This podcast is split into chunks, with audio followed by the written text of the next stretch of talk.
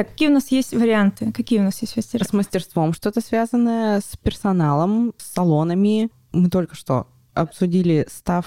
Разговорчики в стафрум. Два мастера, естественно. Мастер Блиц отменяется, потому что не Блиц. Говорящие а... головы. Э, нет. Heads тоже, да, так себе. Не наш случай. За кулисами мастерства. Хорошо звучит. Вот все-таки да. Ну и, конечно же, бьюти-хуюти. Блин, у меня душа лежит к бьюти-хуюти. Ну, потому а. что у тебя сам подкаст, он э, такой достаточно серьезный, и вы поднимаете серьезные темы с гостями. И собственно, у тебя в тексте, который подводка к подкасту, как раз-таки ты говоришь про бьюти-индустрию, про сложности, возможности и так далее. Вот, мне кажется, это прикольная такая более комедийная версия. Ну да. Так что вот. Мы, конечно, тоже серьезные моменты освещаем, но в целом настрой у нас э, более чем позитивный. Так что Beauty Хуюти мой фаворит. Э, пусть проголосуют твои слушатели. Отлично. Ну что, давай начнем подводку.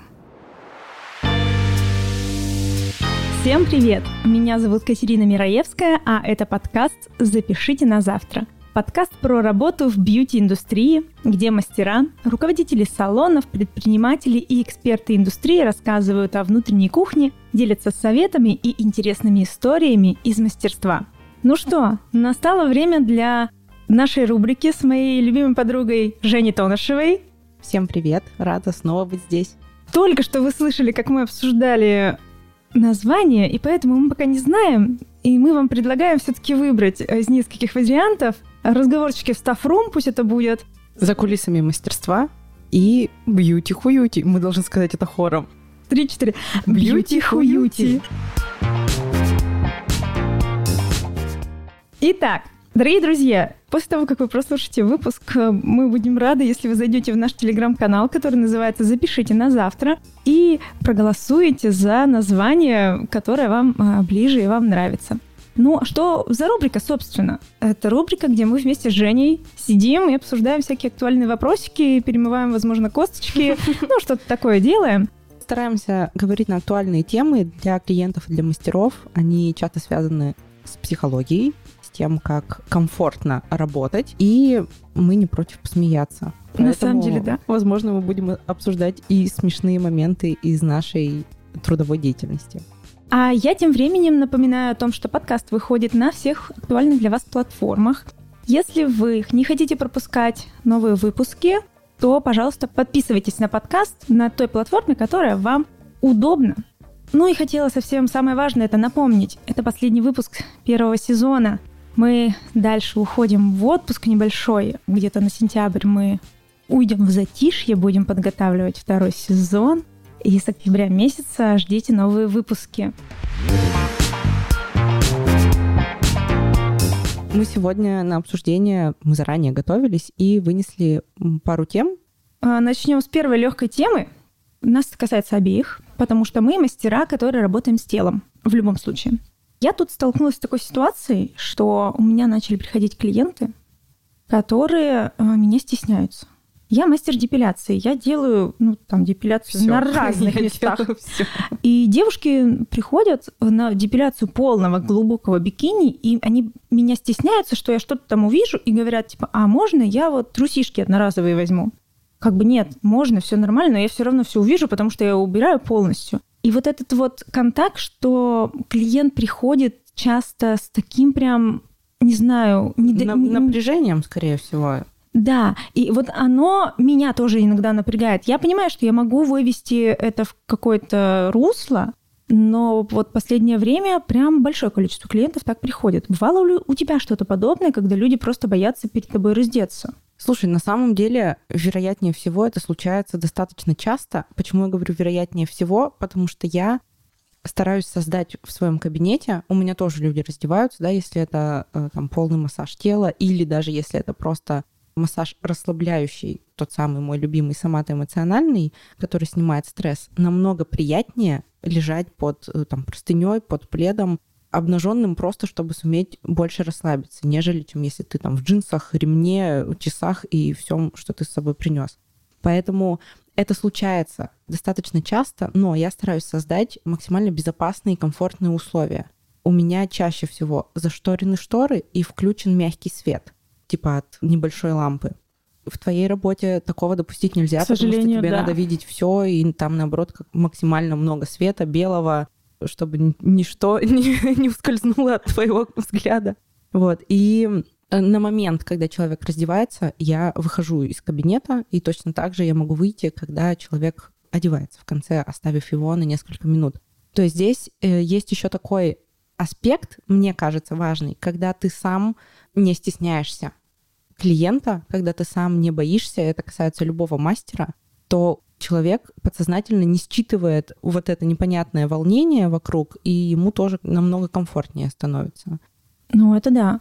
Тут еще такой нюанс, это тоже частая байка ходит и в ТикТоках, и везде, что да, я стесняюсь идти на там полный комплекс депиляции, на бикини депиляции, потому что мастер меня увидит и расскажет подружке Тамаре, какая у меня там писечка. Нет. Можно я вздохну, и ты не вырежешь эти вздохи? Нет. Как шум. В общем, это на самом деле просто легенды. И, возможно, я кого-то сейчас расстрою из тех, кто нас слушает, но, если честно, когда мы уходим домой, и даже больше, я скажу, когда вы уходите за порог, мы о вас больше не думаем. Это работа. И есть, конечно же, люди, которые сутками думают о своей работе, но мы это чуть позже затронем в теме угу. личной границы. Но когда ты приходишь на работу, ты выполняешь какие-то определенные функции, и когда функция выполнена, все, ты готов выполнять следующую функцию. Нет э, смысла стесняться, что мастер что-то кому-то расскажет, потому что для большинства э, мастеров в любом направлении, пусть это будет эпиляция, деэпиляция, массажи, там какие-то обертывания, да что угодно, там тот же педикюр, это все неважно, потому что человек чаще всего мастер разделяет о, Господи, у меня слова, слова потерялись. Я хотела сказать про типа врачебная тайна. Да, это раз. Что, ну, э, это, конечно же, такое вне строчек, да, оно нигде не прописано. У нас вообще в стране, мне кажется, нигде законодательно такого нет. Это такая зарубежная история, которую мы подхватили из фильмов. Но для меня очень важно, типа врачебная тайна, условно, человек доверяет мне вот как раз-таки там свои интимные места, свои проблемы, свои страхи, переживания. Мне нет смысла кому-то об этом рассказывать. Есть моменты, когда я могу привести в пример но я не уточню, кто это, ни возраст, ни пол, ни контекст условий. Я могу просто подтвердить и подкрепить какой-то разговор с другим клиентом, просто примером, угу. там, вариантом, как человек, например, справился с ситуацией или подобным положением. Но, конечно же, все будет максимально, опять-таки, безопасно подано, чтобы не было понятно, о ком идет речь. Короче, мы о вас не думаем. Блин, это так грубо звучит мне кажется, но это на самом деле так, потому что когда ты сам с собой в комфортном состоянии, ты психологически здоров, у тебя есть своя жизнь вообще-то, у тебя есть куча своих дел, тебе вообще не до того, чтобы с кем-то обсуждать чьи-то писи. Да. Ну, у нас, по крайней мере, реально это даже не то, что не в голове. Ты скорее будешь замечать для себя какие-то профессиональные штуки, нежели типа тело человека, тело человека, что-то еще. И поэтому тут такого нет. Если даже мы внутри коллектива будем что-то обсуждать, да, мы не будем обсуждать конкретного клиента, мы будем обсуждать конкретно какую-то деталь в моей работе. Там, ну да, или, знаю. например, не знала, как справиться с чем-то, да, подскажите, какие еще есть варианты. Ну, то есть вот. это либо профессиональный совет, и ты его хочешь узнать, да, либо просто оценку своей работы получить, как обратную связь от коллег. А еще э, я вспомнила одно мастерство из всех, которыми я владею, это массаж лица. И обязательно нужно спросить человека, что он хочет от сеансов, потому что он может хотеть разгладить межбровочку свою, угу. а у него там барелье висят на 2 сантиметра вниз, они его не смущают. А ты, как за них возьмешься, у человека комплексы потом случатся. Поэтому нужно понимать, что нужно человеку, да, что именно он видит в себе, что по его мнению не так. Ты там заодно потом все подтянешь, конечно же, но нужно спросить, что видит сам человек. Так вот, однажды ко мне пришла клиентка, которая рассказала про другого мастера, что мастер не спрашивала на консультации перед процедурой, что хочется, а просто начала чуть ли не пальцем тыкать и говорить, так, я вижу у вас вот здесь морщины вдоль, здесь, поперек. Ага, вот, шея, о, ваша шея, она такая уже обвисшая, даже, наверное, придется колоть что-нибудь. То есть, короче, тебя засаживают настолько, тебя вгоняют в такое состояние, что ты из испуга покупаешь сразу там комплексом тысяч на 40, на 50, и уколы, и массажи, и все, что только можно, там пилинги. И, ну, конечно же, ты потом хорошо себя чувствуешь, ты молодо выглядишь и все такое. Но вот сам, сам этот момент, как будто бы даже унижение какого-то, это не желание купить, а это как будто без выхода оставляешь клиента mm-hmm. своего, ты заставляешь его совершить эту покупку, потому что иначе ты уйдешь старым куском говна из этого салона, и еще потом полжизни будешь гонять эти фразы у себя в голове. Ты знать не знал, что у тебя там шея обвисшая, а тут вдруг вот она. Ну, короче, это ужасно. А, вот. Мастера не должны так делать. То есть, если человек приходит, а у него, не знаю, там подмышки отросли на 5 сантиметров, а он говорит, мне, пожалуйста, только вот здесь уберите с бороды один волос, убирай с бороды один волос. Да. И не... Ну, то есть мы работаем по запросу клиента, иначе это уже какое-то моральное насилие начинается. Вот-вот. А что касается еще раз про стеснение, тут для клиентов самое главное понимать, что, как правило, грамотный мастер, он, ну, правда, ему вообще пофигу, что и Мы как. воспринимаем тело как тело. Тело воспринимается просто как материя. Да? Я когда училась в медколледже, мне это очень сильно помогло, прежде чем я попала в массажи, начать относиться к телу просто как, ну, не как к мясу, как у хирургов, например, а что мы все одинаковые, мы все состоим из там кожи, жира, мышц и костей, да, ну, то есть все, больше у нас, по сути-то, ничего нет. Мы различаемся только наполнением нашей головы, по, по большому счету. И поэтому, как выглядит ваше тело, нам, правда, не важно. Нам важно помочь вам решить вашу проблему, вашу задачу, которую перед нами именно вы и ставите. Поэтому на все остальное мы, правда, не смотрим. Вот. А что касается мастеров, тут такой нюанс, что люди разные. Вот есть люди-профессионалы, которых действительно и так и выучили. Это внутренний какой-то стержень, что есть закон о неразглашении. Угу. Но есть, да, есть такие люди, которые могут перейти границу и перейти, и вам что-то сказать, кому-то рассказать, но, как правило, просто чувствуйте того человека, к которому вы идете, прям, ну, не знаю, это чувствуется, мне кажется, когда ты идешь. Если вы на сеансе любом почувствуете, что вам что-то не нравится, но вы даже не понимаете, что это уже звоночек и повод поменять мастера.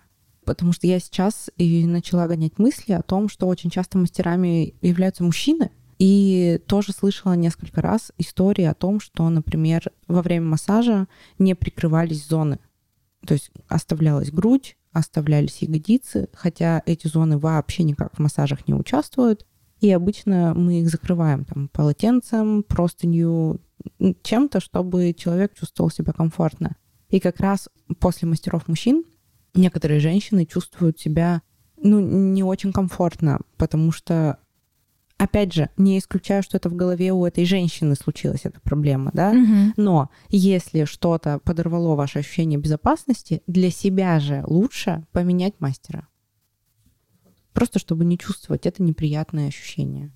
Отлично. Ну что, мы так вот плавно уже с тобой на самом деле уже перешли к основной теме, которую мы хотели обсудить. Это личные границы мастера и клиента. Вот мы уже с тобой привели эти примеры, да? Когда переходит граница со стороны мастеров, врачей, возможно, когда люди в кабинете вам говорят какую-то фразу, либо делают какое-то действие, которое потом вам откликается. И таких примеров же много. И со стороны клиентов личные границы нарушаются очень часто. И вот скажи, для тебя вообще что такое личная граница, вот это вот ну, понятие ну, между скажу, мастером и клиентом? Я скажу не как это только для меня, а что это вообще такое в принципе. Личные границы необходимы психологические да, границы для понимания собственного я. То есть кто я, где мои эмоции, где мои задачи, мои проблемы. И за этой границей и этим пониманием еще стоит ответственность. То есть я несу ответственность за свое, за себя. И также я понимаю, что другой человек отдельная личность и несет тоже ответственность за себя, за свои эмоции, каким-то образом контролирует себя. Так вот, когда мы начинаем эту границу переступать, перелазим да, в зону ответственности другого человека, когда нас об этом не просили или не спрашивали, то уже идет нарушение. Угу. Ну тут я, наверное, бы выделила несколько как бы, не знаю, аспектов, да, как это вообще проявляется и что это может быть. Со стороны мастера это когда мастер вот подобные вещи говорит, которые клиент не просил. Угу. Со стороны клиента это когда клиент указывает мастеру, как работать, что делать. Ну, Он мы- приш- Да, мы, мы уже говорили, да, да-да-да. но все равно это нарушение личной границы. То есть вы приходите, блин, к профессионалу, пожалуйста, не лезьте. И вот еще один хороший такой аспект – это когда граница мастера-клиента, кто-то из них переступает в дружескую, вот в эту вот, вот этот аспект. Сам мастер нарушил эту границу, на самом деле, позволил сделать так, позволил этому общению более дружеский формат. И далее он пожинает плоды, когда клиент думает, что, ну, она теперь моя подружка, в принципе, я могу и опоздать. В принципе, Смотри. я могу и то-то, то-то сделать. Есть такой момент, когда мастера делают это, может быть, осознанно, может быть, неосознанно, но чтобы подсадить клиента на себя.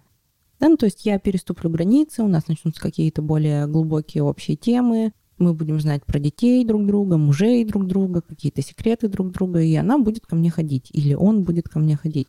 Эта мотивация ну, максимально нездоровая, да, потому что все-таки человек приходит к тебе как к мастеру, чтобы получить услугу. Мы не жилетки, мы не психологи и не подружки. И в первую очередь это все-таки работа. И это понимать должен именно мастер, потому что мастер в своем кабинете на своей территории эту границу свою отстаивает. Как это сделать?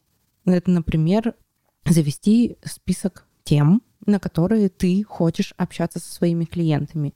И четко знать, четко составить себе какой-то список, как с тобой можно, а как с тобой нельзя.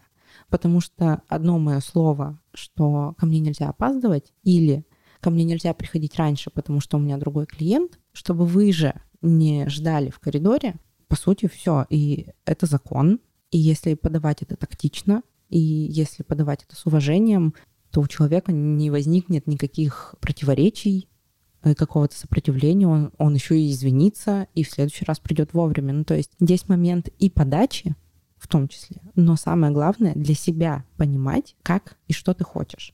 Есть классная фраза «со мной так нельзя». Мгм. И если ты составишь список, хотя бы небольшой, как с тобой нельзя на работе, тебе станет намного легче эту границу отстаивать. И есть другой момент, да, опять-таки форма, но это надо научиться. Алгоритма нет. Да, но надо делать это с любовью, уважением к человеку, который напротив тебя. Он может быть просто невоспитанным, да, и тут ни при чем вообще никакие Мгм. обстоятельства, он просто ему без разницы. Да, у него другое воспитание, другое мировоззрение. Но затем и нужны твои собственные правила, э, чтобы ты по ним играла. У меня есть хороший пример. У меня есть одна клиентка. У нас пометочка есть вот э, там в системе, да, что мы на «ты», например. Это очень важно, потому что она со всеми разговаривает на «ты», не потому что она такая «йоуч, кого?» Нет, просто ей так комфортно, и она просто сразу изначально, когда пришла Мгм. к нам в первый раз, сказала, слушай, девочки, ну, мне комфортнее, когда со мной обращаются на «ты», сразу на «ты», но при этом у нее очень жесткие как бы границы с новыми людьми. И даже со мной там, да, и с другими мастерами, которые работают долгое время, мы частично знаем про личную жизнь, мы частично рассказываем друг другу, мы не лезем в проблемы друг друга, а наоборот как-то такая тонкая грань, которую мы не нарушаем, и нам комфортно максимально. При этом, когда приходит новый мастер, и она не знает, как с этой клиенткой работать, и она начинает задавать столько личных, личных вопросов, что клиент выходит и говорит, нет, так, стоп, нет. Нет, нет, Ну, нет». мастера, вероятнее всего, делают это от неуверенности или чтобы расположить человека к себе. Да. Понять, что это за человек, как с ним разговаривать. А Если он молчал всю процедуру, да, вроде как и не совсем понятно.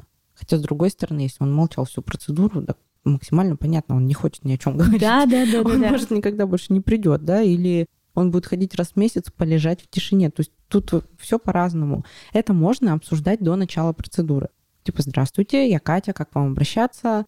Мы можем во время процедуры с вами поболтать, если вы хотите. Э, Если вы хотите отдохнуть, просто включу музыку. Да? все, вопрос решен. Человек сам принимает это решение. Хочет он болтать, не хочет он болтать. Занимать паузы — это не наша задача.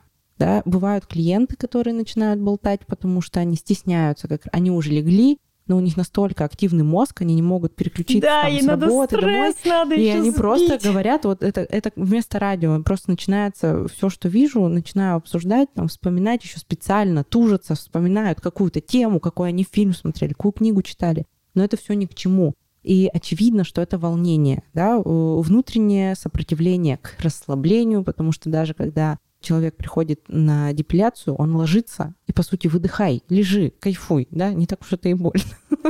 Ну, не знаю. Ну, в общем-то, время все равно с собой побыть достаточно, и в целом можно это сделать но человек не может находиться в тишине. И ему нужно вот создать вокруг себя да, какое-то движение, какую-то тему запустить. Можно человека успокоить. Мне легче. Я могу перейти на зону рта и начать делать массаж вокруг рта, сказав, что давайте успокоимся, да.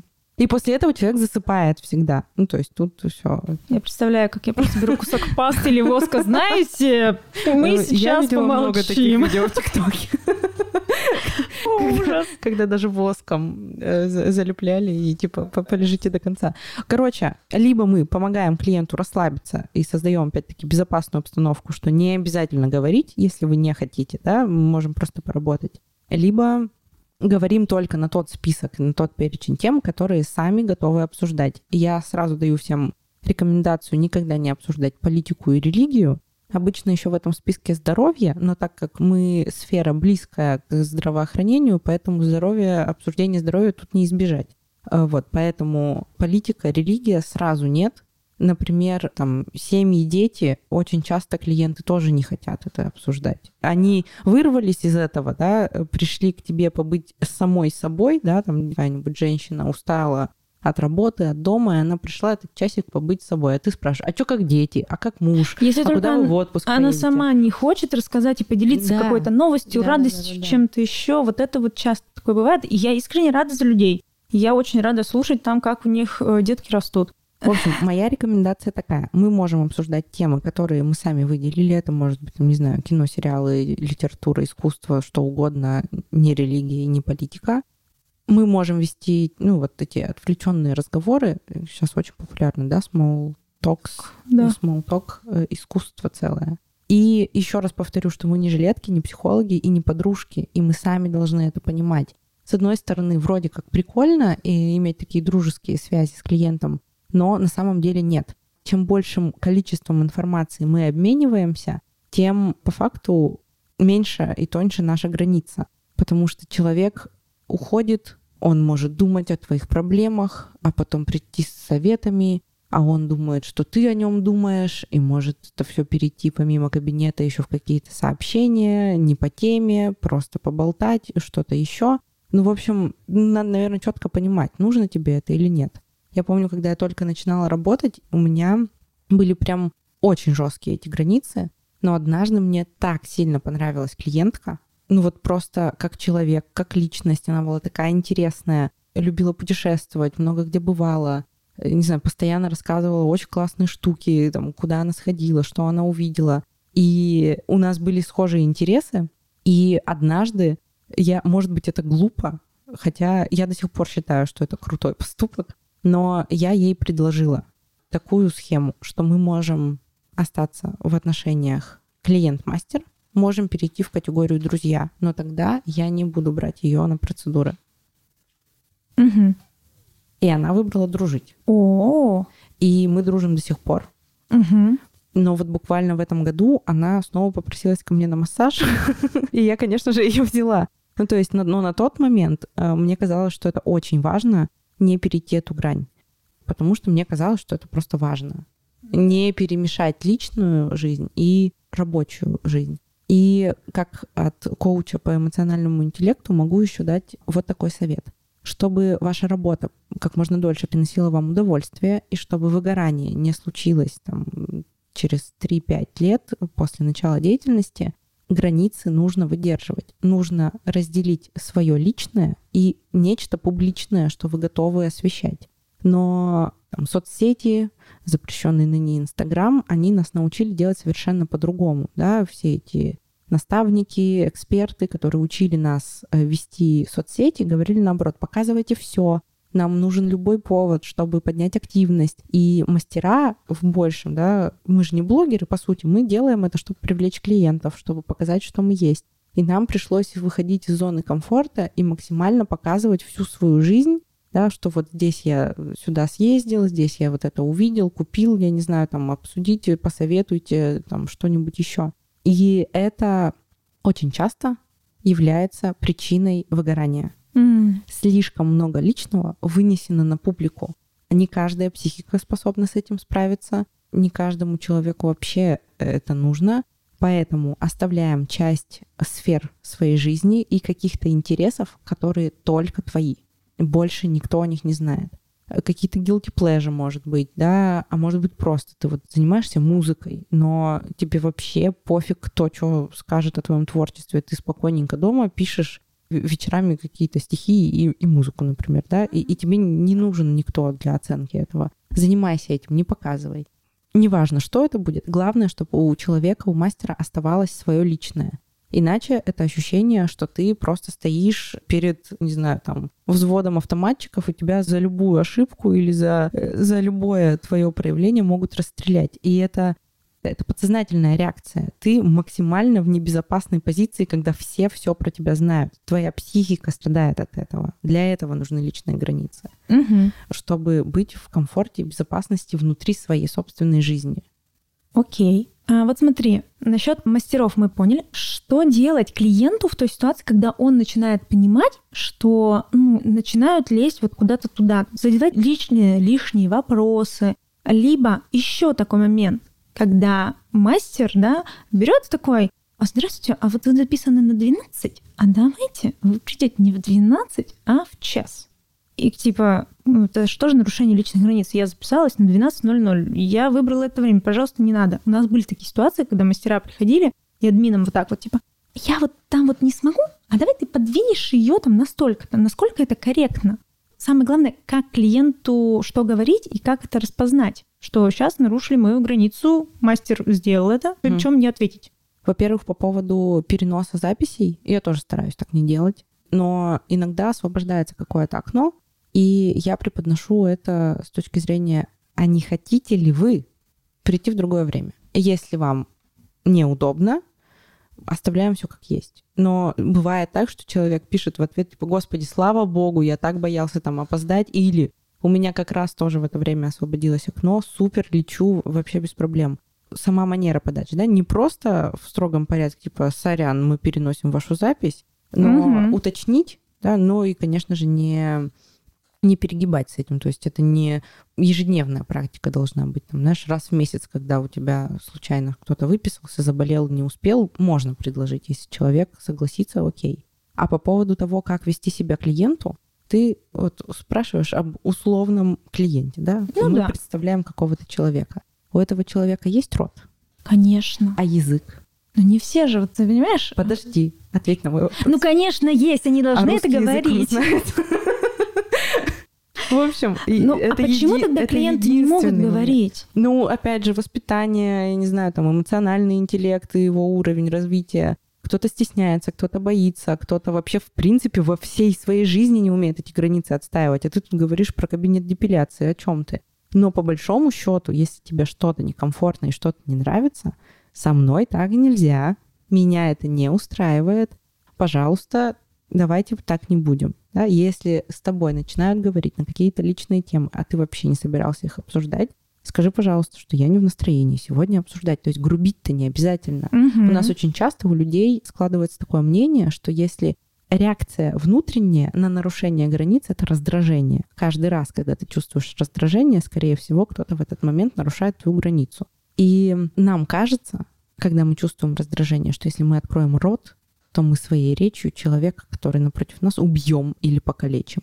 Да, потому что Злость в целом копится часто, не все умеют справляться с гневом, контролировать его, как-то экологично его проявлять. И поэтому, поэтому каждый раз вот это новое раздражение вызывает внутри такое состояние, что типа я сейчас его, вот бы я ему сейчас... И, и, и все, и ты уже в плохом настроении, но ты отвечаешь, да, ты продолжаешь уходить в эти темы, в которые тебя ведет мастер, например, при этом чувствуешь себя максимально некомфортно. Так вот, единственный способ эту границу отстоять, это просто сказать. Мне не хочется это обсуждать. Это не грубо, это не странно, это нормально. Ну, типа, не хочу, хочу и не хочу, это дохрена аргументы. Не обязательно дополнительные аргументы к этим аргументам. Прошу прощения, я не хочу это обсуждать. Вот если ты, допустим, что-то там заработалась и такая, ой, а что, а, вы, а у вас там как, там, не знаю, дети, сады, огороды, отпуска. И вот если клиент тебе говорит, прошу прощения, я бы не хотела это обсуждать. Твоя реакция будет какая? Да, моя нормальная, абсолютно. Ну, все, ну, так ок. вот и все. То есть проблем в этом нет никаких. И точно так же мастер может сказать. Да, допустим, например, часто клиенты задают вопросы не в тему конкретной процедуры из каких-то смежных сфер, считая, что мастер знает и то, и то, и то. И мастера начинают плести все, что не попадя. Просто где-то что-то слышали, где-то читали, но это не их специализация. Я не знаю, может, они вообще блогера читали там полгода назад, и у них всплыла в памяти какая-то статейка, вообще несерьезная, не профессионалом написанная, они начинают оттуда аргументы приводить. Лучше скажите, я не знаю. Вот я великолепный мастер депиляции или восхитительный массажист. Вот в этом я секу. Давайте поговорим об этом. То есть возвращайте клиентов в свою тему. Если вы не знаете, не стыдно и не стрёмно сказать, что вы чего-то не знаете, или не хотите, или вы еще не доучили какую-то тему, да, ну просто это облегчит коммуникацию и избавит от каких-то неблагоприятных последствий. Я топлю, короче, за то, чтобы комфортно было работнику просто как человеку единица. Потому что нас долго-долго-долго муштровали, что клиент всегда прав, и учили максимально подстраиваться под клиентов.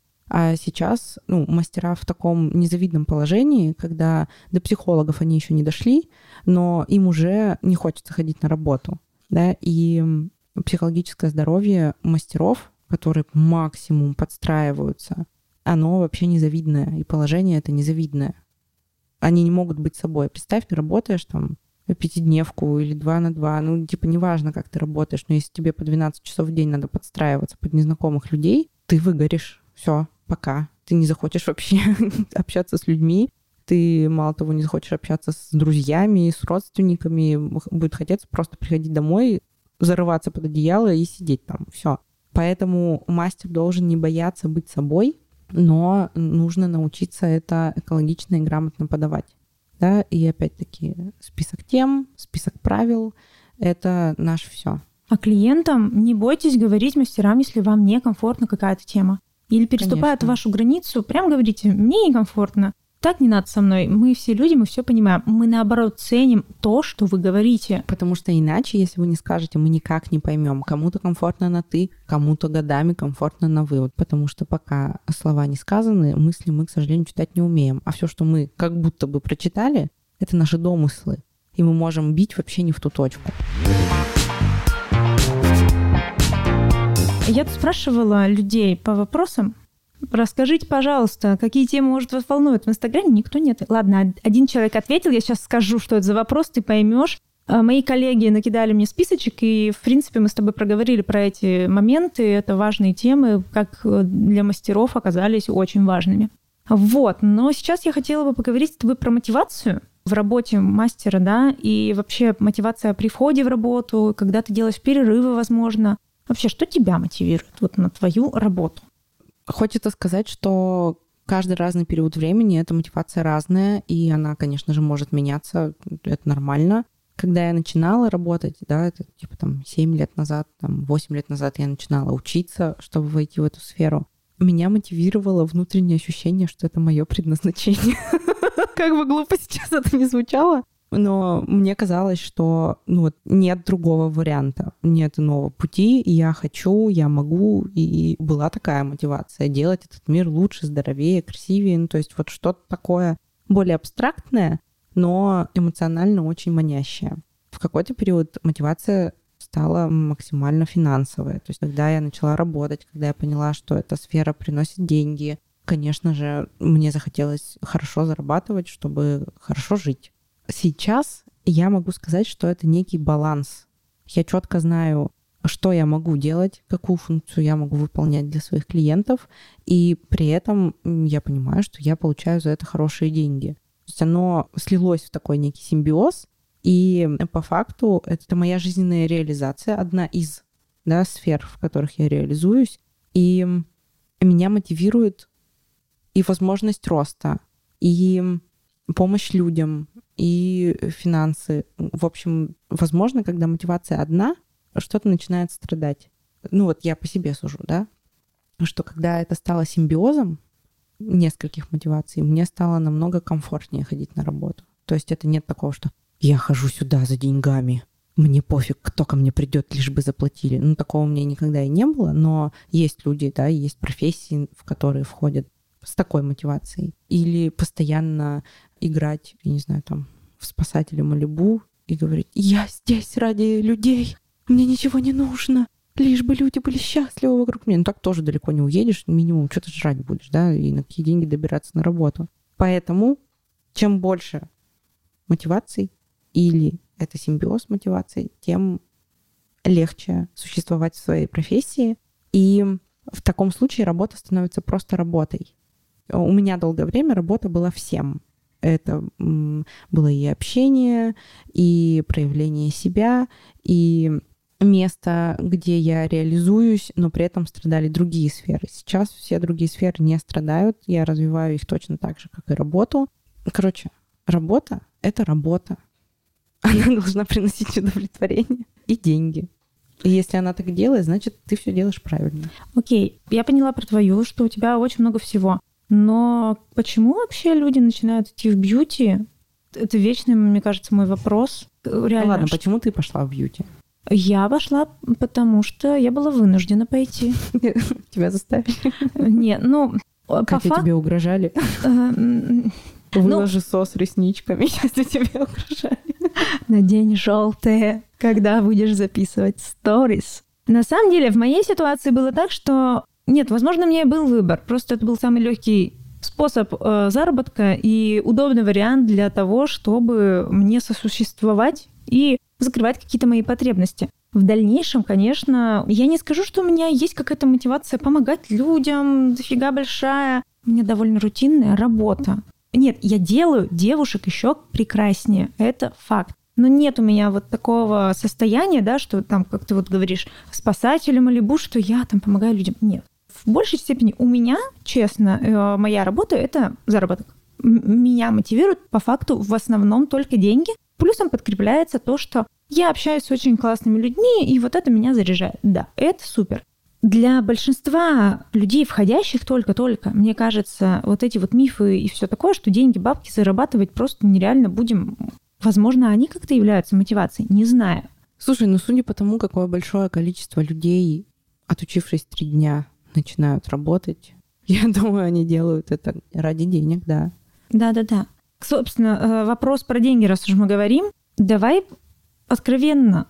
Мастера вообще в сфере сколько зарабатывать могут? Тут, наверное, с точки зрения вот обычный простой мастер, мы, конечно, с тобой разные, потому что я работаю на проценте, ты работаешь на себя. У тебя свои расходы, свои какие-то плюшки есть. У меня свои плюшки, я абсолютно не вникаю ни в какие там финансовые темы, мне просто платится зарплата. Собственно, был единственный вопрос в Инстаграме от нашей подруги, прекрасной подруги, если вы будете в Екатеринбурге, вы обязательно должны прийти и посмотреть на дуванчик, либо в бар «Мелодия» и посмотреть на мозаику. А, наша подруга занимается дизайном, такой резкий переход. Резкая реклама. И от нее была, был вопрос. Наша подруга Анастасия Москвина, она Анастасия дизайн... Дудь. Сколько ты зарабатываешь? Да-да-да. Анастасия Дудь решила спросить, сколько зарабатываем мы? И зарабатывает ли мастер больше, чем дизайнер или мозаист? Вот Настя, в частности, дизайнер-мозаист. Ну, или мозаичист. Мозаичист. Настя, потом поправишь нас. Давайте мозаичист, мне больше нравится. Ну, знаете ли, мозаичист может взять, я так поняла, за месячный проект миллион рублей. Но даже если там уйдет половина на материалы супер невероятную, смальту какую-нибудь, то как бы прибыль 500. Ну да, но там и работа. Я за месяц 500 не зарабатываю. Ну, конечно, тут разные понятия, и то есть дизайнеры разные бывают, все по-разному зарабатывают, но... Точно так же, как и в, бьюти, ну, то есть есть девчонки, кто делают там маникюр за 800 рублей, я не знаю, начинающие, да, какие-нибудь. Есть девочки, которые делают там, за 3 500. И это тот же самый маникюр, да, профессиональный, да, с меньшим количеством ошибок, помарок, который будет держаться на классных материалах, но он будет стоить 3 500. Точно так же и массажисты есть по тысяче, которые приедут к вам домой на своей машине, поднесут свою собственную раскладную кушетку, поднимут к вам на пятый этаж без лифта и возьмут за это тысячу. Есть такие. Да, а есть массажисты, которые возьмут с вас там 5000 рублей, но вы к ним придете, да, в строго отведенное время и уйдете, не задержавшись ни на минутку.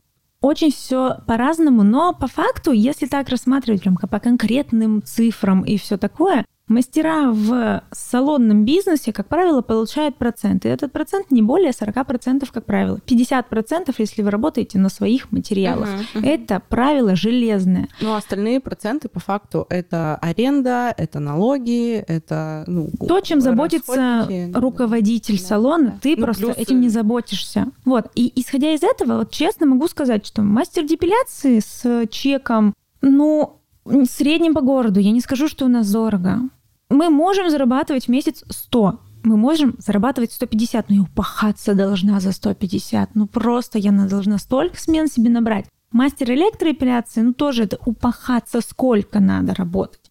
И в этом плане мастерство, неважно, ногти, депиляция, массаж, у нас очень сильно есть потолок под названием «Мой прайс». И я не могу поднять ценник выше, и я не перепрыгну выше, если только Слушай, там какие-то другие моменты возьму. В эти моменты, мне кажется, если как раз-таки мастеру хочется зарабатывать больше, то они выходят в собственный бизнес. Они открывают собственную практику, если понимают, что они доросли, они хотят развития дальше, и они хотят больше зарабатывать. Я думаю, что это как раз та самая причина, когда мастера уходят из салонов и начинают что-то свое.